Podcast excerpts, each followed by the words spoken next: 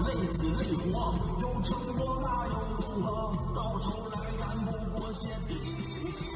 这是知名教育机构新东方二零一九年年会上的一个节目。昨天，这个节目的视频登上微博热搜第二位，话题阅读量超过一个亿。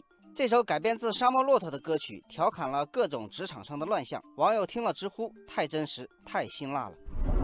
网友千帆少年说：“只想应对考核，不想踏实干活，出现问题只会互相甩锅。”这句很精彩啊！其实唱出了职场上的一些现实问题。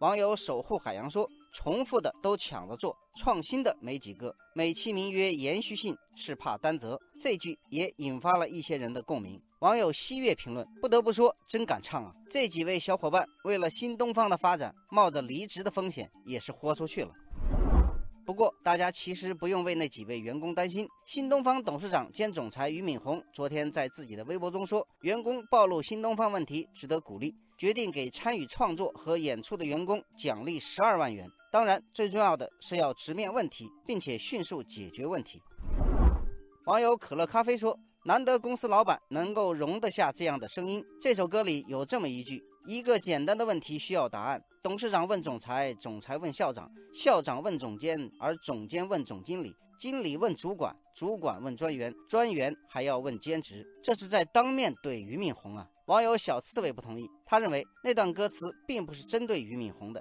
他其实是指出了部分大企业的通病，比如机构臃肿、多重领导、人才流失等等。网友天空的颜色说，俞敏洪要奖励这些员工，一方面是这个视频为新东方带来了很大的品牌曝光，是经典的公关案例；另一方面，那些歌词也确实说出了他心中的忧虑。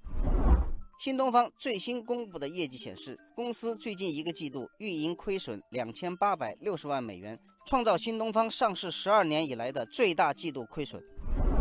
网友独步悠然说，不久前，俞敏洪给公司全体高管连发五封邮件，指出目前新东方作风官僚，效率低下，不思进取，看得出他很有危机感。网友白泽说，这是很多企业都需要面对的问题。大企业病为什么这么难治？网友佳敏说：“企业越来越大，就像一个人的体重越来越大，难免会影响自己的灵活性，这就是大企业病在所难免的原因。”网友橙色阳光说：“要做到庞大而敏捷，的确非常难，但总有企业能做到，比如采取项目式运行机制的华为等。对于企业的长远发展来说，持续改革创新的精神必不可少。”